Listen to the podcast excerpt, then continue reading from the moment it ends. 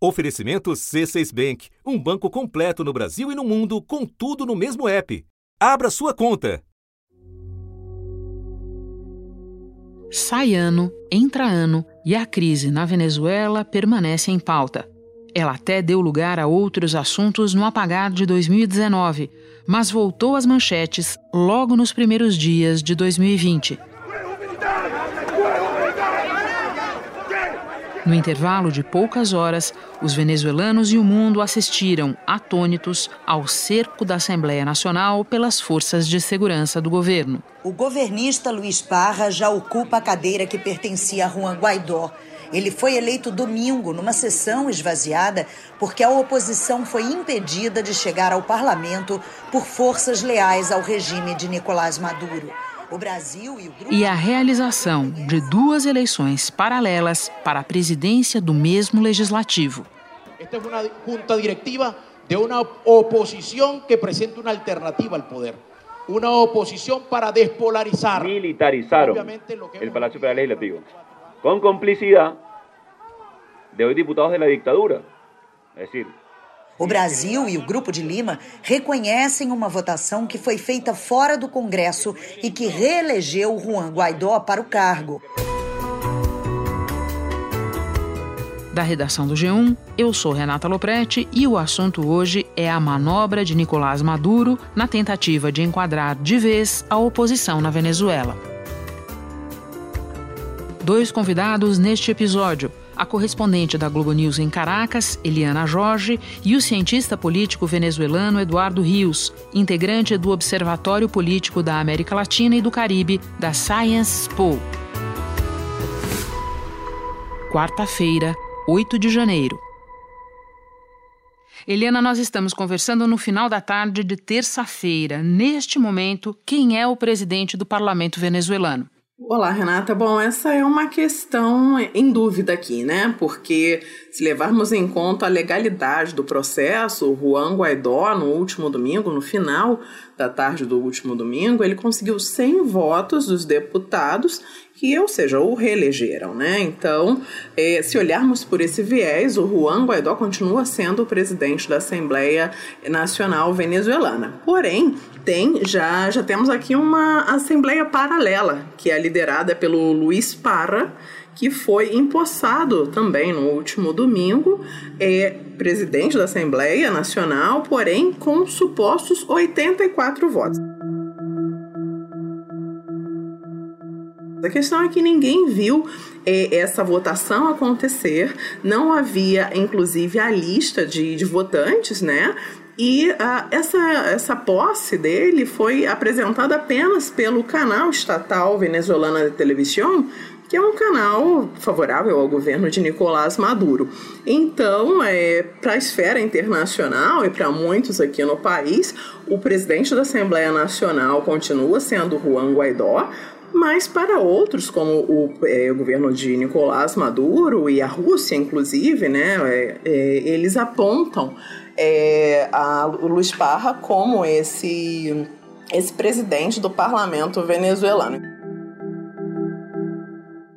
Bom, então vamos recuar um pouquinho para o domingo para você nos explicar o que, que aconteceu nesse dia em que Juan Guaidó foi impedido de entrar na Assembleia e, e o que aconteceu ali, a reação do presidente Nicolás Maduro, a reação da comunidade internacional. Vamos voltar para o domingo um pouquinho. Ok, de acordo com o calendário é, constitucional, é, todo 5 de, de janeiro né, é, tem a eleição para a presidência da Assembleia Nacional, quer dizer, é uma votação interna onde os deputados decidem quem será então o, o quem vai presidir a, o parlamento venezuelano durante aquele ano. É como aqui, só para lembrar, como nós a cada dois anos temos eleições internas no Congresso para escolher as mesas diretoras da Câmara e do Senado. Isso. Aqui na Venezuela acontece todos os anos. Porém, esse ano deveria assumir uma outra bancada, a bancada minoritária. Mas por um acordo interno já feito ano passado, eles, é, muitos deputados definiram que reelegeriam Juan Guaidó até por conta dessa questão da presidência interina e do apoio internacional de mais de 50 países a esse jovem opositor. Inclusive, né, o Brasil apoia o Guaidó. Domingo passado, então, como já de praxe estava marcado essa eleição para a presidência da Assembleia Nacional, só que o que aconteceu foi um bloqueio nas imediações do Palácio Legislativo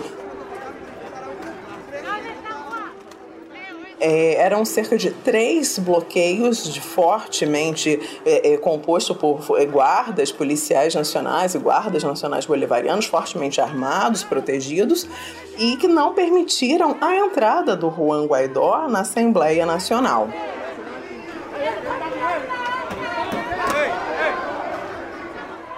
Inclusive, tem a imagem é, que se tornou famosa né, do Juan Guaidó tentando pular a grade ali do parlamento para tentar é, participar, estar na, no, no, hemiciclo, como é chamado o ambiente onde acontece a votação parlamentar, né, as sessões parlamentares.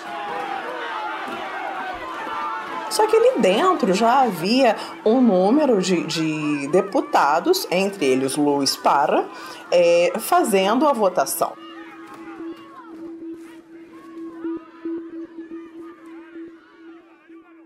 Em resumo, o governo encontrou uma maneira de vencer um, uma, uma eleição em que ele não tinha maioria, impedindo deputados de oposição de comparecerem à votação. É isso? Correto. E não tardou para que eh, Nicolás Maduro saísse anunciando, eh, eh, parabenizando, reconhecendo Luiz Para como novo presidente da Assembleia. Só que, eh, como eu já comentei, não houve eh, quórum suficiente e tampouco houve uma, uma legalidade nesse processo, uma transparência nesse processo.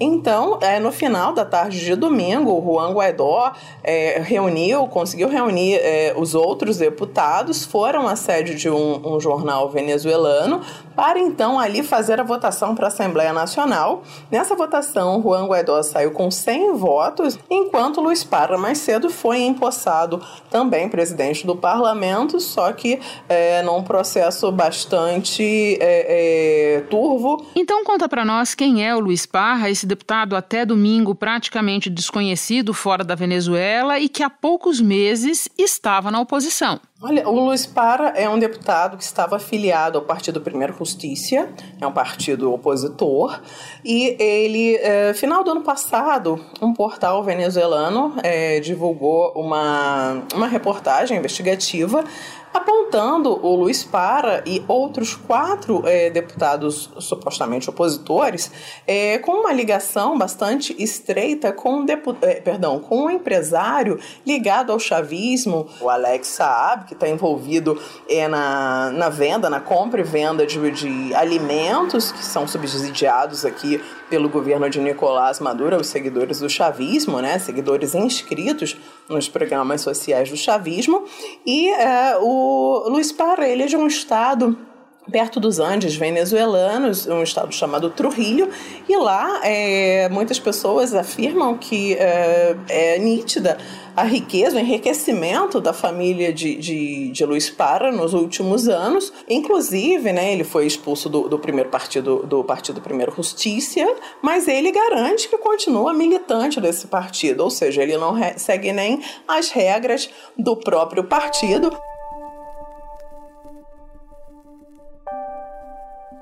Helena, pode nos explicar essa estranha situação? Porque desde 2017 a Venezuela opera com duas instâncias legislativas: a Assembleia Nacional Constituinte e a Assembleia Nacional. Pois é, essa situação é, vem gerando uma dubiedade, né? É, a Constituinte, a Assembleia Nacional Constituinte, é, fala apenas de temas do chavismo, mas ela foi criada com a finalidade de criar a Constituição venezuelana, inclusive a Constituição essa vigente atualmente, foi criada por Hugo Chávez e, já tem tempo, e uh, até hoje a, a Constituição, perdão, a Assembleia Nacional Constituinte não não apresentou sequer algum esboço sobre essa nova Constituição. Né? Por outro lado, tem a Assembleia Nacional, que é reconhecida internacionalmente por mais de 50 países, mas que o governo de Nicolás Maduro afirma é, que a casa está em desacato né, desde a, a, a eleição de todos os membros atuais do, do parlamento, por uma questão dos deputados da região amazônica daqui da Venezuela. Então, eh, todos os atos da Assembleia Nacional, comandada pelo Juan Guaidó, eh, não são reconhecidos pelo governo de Maduro, porém sim reconhecidos na esfera internacional por esses países que apoiam Guaidó. Então, o que está tendo. Eh, há uma tentativa do governo de Nicolás Maduro de tentar fazer com que a, a presidência de Luiz Parra, a Assembleia Nacional comandada pelo Luiz Parra, seja vista como um organismo é, é, reconhecido internacionalmente, mas isso não vem acontecendo, porque inclusive muitos países já é, manifestaram que não reconhecem Luiz Parra como o novo presidente da Assembleia.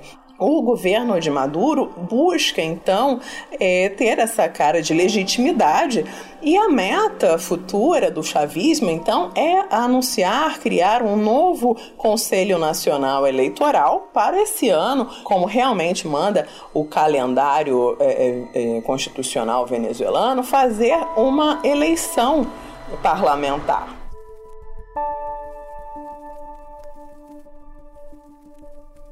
Eliana, e por fim, é, a presidência autodeclarada de Juan Guaidó, e aí eu não estou falando da presidência do parlamento, mas da presidência do país mesmo, está prestes a completar um ano, agora no próximo dia 23 de janeiro. Como Guaidó era visto por, pelos venezuelanos um ano atrás e agora? Olha, quando o Guaidó é, se autoimpulsou em 23 de janeiro do ano passado, foi um sopro de, de, de, esperança aqui em todos no país, né? Claro, obviamente, entre, entre os opositores. Né? Porque, como sabemos, o país vive a pior inflação do mundo. É, fome, desabastecimento, é, um, um, movimento migratório muito grande, muitas pessoas saindo do país. Em quatro anos, cerca de 3 milhões e 700 mil venezuelanos deixaram o país por causa da crise política e econômica. Desse total, o Brasil recebeu mais de 168 mil, segundo a ONU. Então, é, durante todo o ano, houve muita expectativa, muita esperança em torno da figura do Juan Guaidó, é, no intuito de que ele conseguisse é, é, tirar Nicolás Maduro do poder, é, convocar novas eleições presidenciais, só que nada disso aconteceu. E com, conforme o tempo foi passando, foi minguando cada vez mais a popularidade do Juan Guaidó. Então, hoje em dia, o Guaidó continua sendo a liderança opositora, mas sem aquele respaldo popular que a gente viu ano passado aqui no país. E, por outro lado, Maduro parece cada vez mais é, é, consolidado no poder, ainda que tenha uma baixíssima popularidade por aqui, Renata. Eliana, muito obrigada pelas suas informações. Bom trabalho para você aí. Nós vamos agora conversar com o cientista político Eduardo Rios. Obrigada, um abraço até. Eduardo, a oposição fala em golpe parlamentar. Você considera que essa é a maneira correta de descrever o que aconteceu? Teve uso da força pelo poder público sem, lugar, sem, sem dúvida nenhuma. Eu acho que o que aconteceu foi que o Maduro tentou tomar eh, eh o momento simbólico do 5 de janeiro e dos dias posteriores como uma forma de, de tomar o poder pela força. E a oposição conseguiu, eh, do seu lado, eh, parar essa força militar com uma força civil simbólica. Eu acho que foi uma confrontação simbólica e sim foi um golpe parlamentar, sem, sem lugar a dúvida. E por que para o Maduro é tão importante recuperar o controle da Assembleia? Então, o, o, o, mais importante agora é que o Maduro quer recuperar a economia da Venezuela e para recuperar a economia da Venezuela ele precisa ter um domínio das instituições ainda maior do que ele, do, do que ele tem. Por enquanto, sem o fato do Maduro reconhecer a Assembleia, eh, nem a União Europeia nem eh, os Estados Unidos estão reconhecendo o governo de Maduro. Isso quer dizer que ele não pode negociar nem, do, nem em dólares nem em euros. O, o, fato é que com a Assembleia ele poderia eh, eh, eh hum, se endividar nos mercados internacionais para relançar a economia. O outro problema importante é o problema das eleições parlamentares. Eu acho que o Maduro quer eh, poder se lançar as eleições parlamentares de, proibindo eh, aos atuais deputados se apresentarem na próxima vez para limitar as suas perdas.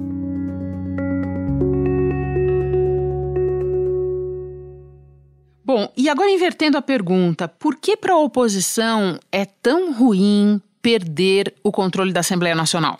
Então, o, que está acontecendo agora é que a oposição está numa situação de, uh, de, de, de, fraqueza para, perante o Maduro. Acho que isso é importante de se dizer. A única coisa que dominar a Assembleia Nacional permite é uma, uma oposição simbólica e, e não permitir ao Maduro fazer nada mais, fugir para frente e dominar o poder ainda mais. É, é, dominando instituições, a oposição pode controlar poder uh, no, no nível internacional e ter legitimidade no nível internacional, não tendo nenhuma instituição, a oposição poderia é, é, ter o risco de desaparecer na, na tortura e na, na, na repressão mais brutal ainda.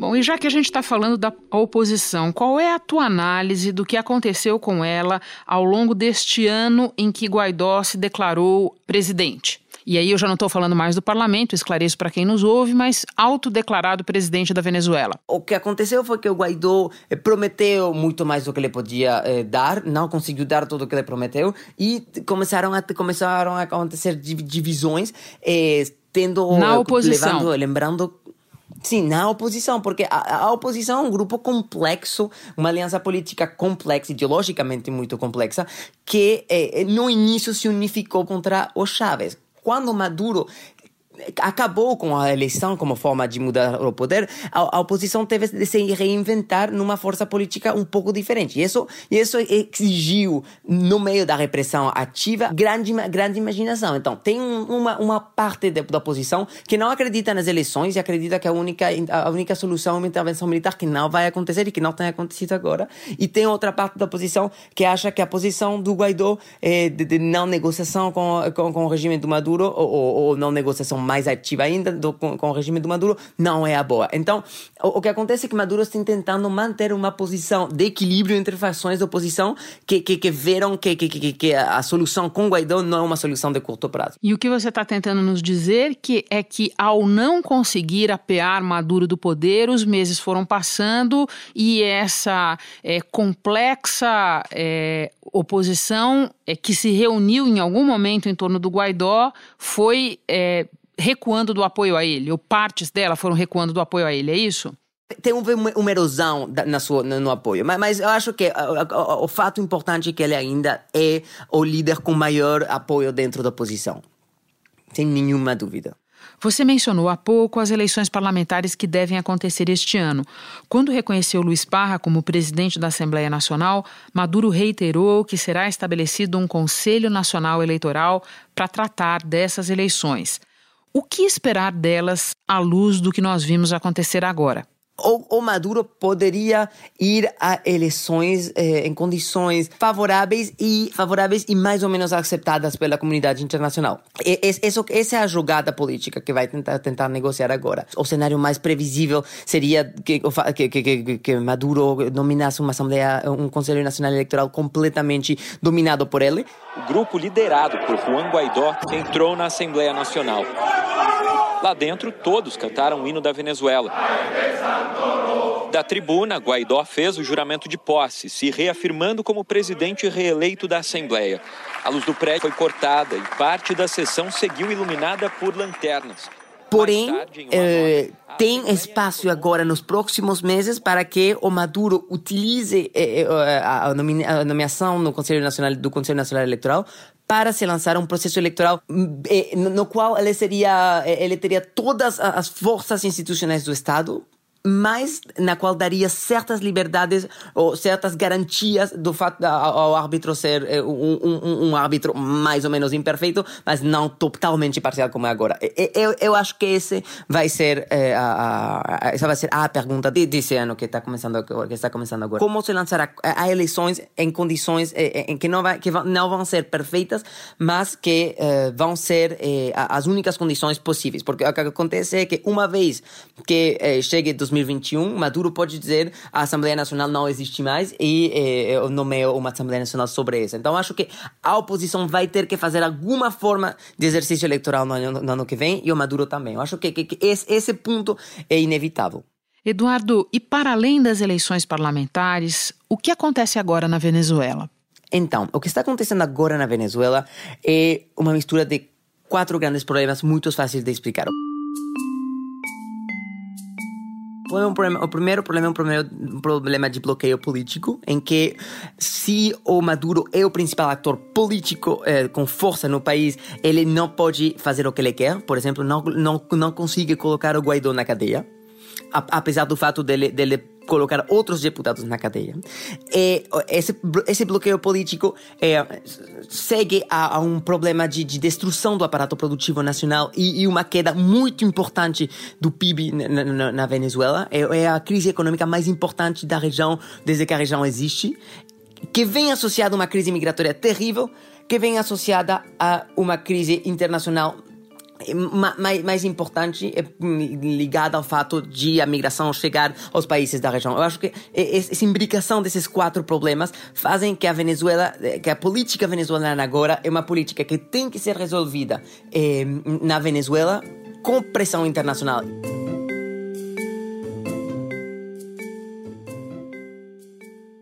E sobre a economia? Então, a economia, o que está acontecendo agora na Venezuela é que o governo está mantendo a economia no estado em que está mantendo é, é, através de uma política inflacionária clara, é, onde a inflação segue a devaluação. Então, para relançar a economia, o governo tem que dar garantias aos mercados internacionais para poder se lançar numa política de reinvestimento, no, ao menos no setor petroleiro, que é o principal setor econômico do país. Para conseguir isso, ele precisa eh, ter legitimidade. E, e, e a única forma de conseguir legitimidade é garantir estabilidade política e continuidade institucional, o que o Maduro agora, nesse momento, não está em capacidade de fazer. Então, o Maduro é por enquanto, um, persona, um, uma, um personagem fraco, mais o personagem mais uh, com mais poder dentro o, o, mais poderoso dos fracos se se, se posso utilizar essa, essa, essa metáfora.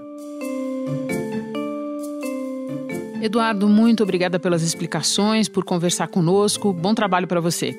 Muito obrigado Essa é uma história que certamente renderá outros episódios do nosso podcast. Vamos acompanhar. E lembrando que essa crise da Venezuela, que parece longe do fim, já produziu um êxodo de mais de 4 milhões de pessoas, uma parte significativa delas para o Brasil. Eu fico por aqui. Até o próximo assunto.